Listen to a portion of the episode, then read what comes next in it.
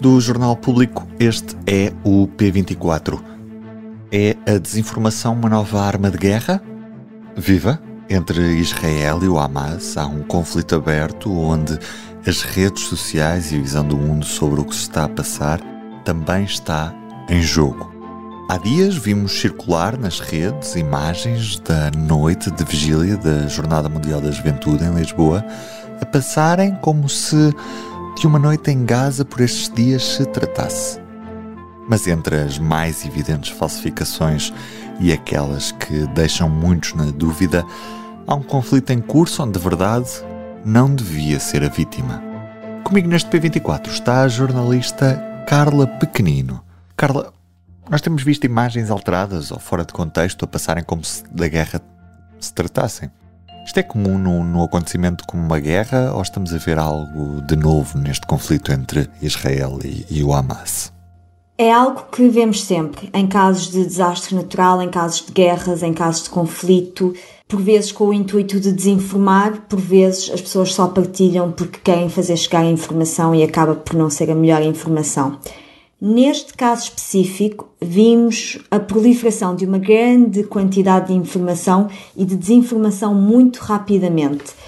E isto tem a ver porque estamos a falar de um conflito, de uma discussão que dura há décadas e, contrariamente ao, ao começo do conflito na Ucrânia, o, o, há muito conteúdo que pode ser partilhado. Há casos de crimes, de, de atentados que aconteceram no passado e portanto esse conteúdo acaba por ser recuperado. E depois, como é um tema que reúne emoções muito fortes, acaba também por haver uma tentativa de convencer o outro a apoiar. E foi isso que vimos no começo e parte da forma de fazer isso foi ao usar imagens de terror, ao usar imagens de violência e por vezes essas imagens não, não tinham nada a ver com o que estava a acontecer, Houve casos de imagens aproveitadas de crimes que aconteceram há anos noutros países, de videojogos, também coisas mais inocentes, como imagens de vídeos partilhados nas redes sociais no TikTok em que era tirado o som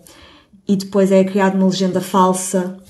E, e isso aconteceu porque de facto é um tema que desperta grandes emoções. Quem faz este tipo de publicações tem interesse em manipular a opinião pública ou apenas o faz para aumentar o, o alcance das contas nas redes sociais? Nós conseguimos perceber isso? É difícil perceber e vemos sempre os dois casos. Neste caso, com os especialistas com quem eu falei, dizem que tem muito a ver com o caso específico de Israel e da Palestina, que realmente houve uma tentativa de galvanizar o, o apoio do outro. Não quer dizer que não existam utilizadores que compram bots, que querem espalhar a desinformação, que querem receber mais cliques, que querem ganhar dinheiro com publicidade, porque isso também entra na equação. E o que é que podemos fazer para não sermos enganados por este tipo de, de, publicações falsas? Há vários mecanismos, mas talvez o mais importante é não reagir de cabeça quente, não ver algo e partilhar automaticamente, porque muitas vezes vemos algo que nos deixa frustrados e queremos partilhar, queremos que mais pessoas vejam e temos de ter noção que muitas vezes a informação é alterada, é manipulada e temos de pensar nisso. Uma ideia simples, algo que sempre podemos fazer e devemos fazer, é ver se a informação surge em mais do que uma fonte, se está em órgãos de referência, notícias, jornais, se está em mais do que um, é, é mais provável que essa informação já tenha sido verificada. Portanto, aqui a minha maior recomendação é não partilhar automaticamente, travar esse instinto, porque apenas estamos muitas vezes a promover mais desinformação. Depois, há outras ferramentas que podem ser úteis, há extensões para navegadores online, como o Chrome, que permitem pesquisar onde é que uma imagem aparece, onde é que já apareceu antes, e isto pode ser útil para detectar casos de notícias falsas. Mas, acima de tudo, travar o instinto para partilhar logo. E na internet há alguma regulação possível ou consequência para quem cria desinformação online? A União Europeia está a tentar fazer isto. Há a Lei dos Serviços Digitais, que foi introduzida em agosto. Em agosto foi apenas introduzida para as grandes plataformas. Vai, vai, vai entrar em vigor para, no fundo, plataformas mais pequenas nos, em breve. Temos a Lei dos Serviços Digitais da, União Europeia e, e o que esta lei tenta fazer é mudar o paradigma ao exigir que plataformas de grande dimensão, como o Facebook, como o X, como o Instagram, retirem conteúdo ilegal e isto inclui notícias falsas, desinformação propositada, desinformação. No entanto, as redes sociais não são as únicas culpadas. Muitas vezes, se o conteúdo é retirado das redes sociais, as pessoas são redirecionadas para outras fontes, para fóruns mais obscuros ou para canais que têm menos moderação, como o Telegram. E o Telegram aqui assume particular relevância porque é um canal de partilha de mensagens encriptado que é usado por militantes, é usado por governos, é usado por órgãos noticiosos, é usado por pessoas no terreno e há muita informação que é partilhada e por vezes torna-se difícil perceber o que é que é verdade e o que é que não é verdade no momento.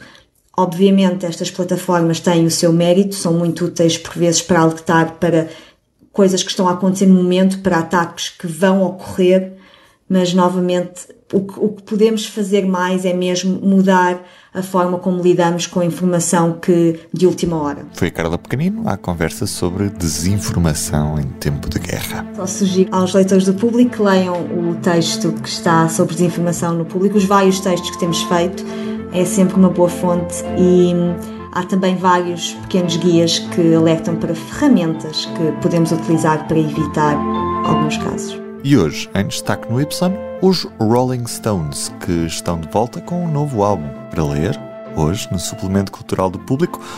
Hoje, sexta-feira, em que também estreamos o podcast Diplomatas com Teresa de Souza e Carlos Gaspar. Já está disponível na sua app de podcasts. Eu sou o Ruben Martins, a Carla Pequenino foi a entrevistada de hoje e a Ana Marques Maia fez a música. Do P24 é tudo. Até segunda. Tenham um bom fim de semana. O público fica no ouvido. Na Toyota, vamos mais além na sustentabilidade e preocupação com o ambiente ao volante do novo Toyota CHR. Se esse também é o seu destino, junte-se a nós. Cada escolha conta. E escolher o um novo Toyota CHR é escolher destacar-se. Saiba mais em Toyota.pt.